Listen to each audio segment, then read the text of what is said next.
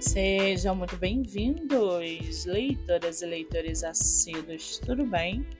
Eu me chamo Monique Machado e começo agora do livro Não Me Livro. No episódio de hoje eu trago para vocês o livro da autora nacional Heloísa Oliveira, chamado A Bebê do CEO.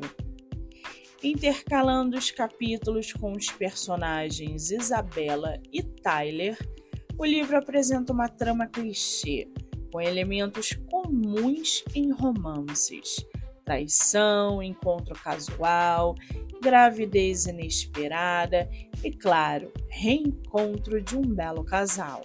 A protagonista, Isabela, é uma personagem que sofre com uma dupla traição. Já por outro lado, a bebê fofa é um elemento utilizado para gerar empatia no leitor, o que faz da autora uma grande estrategista.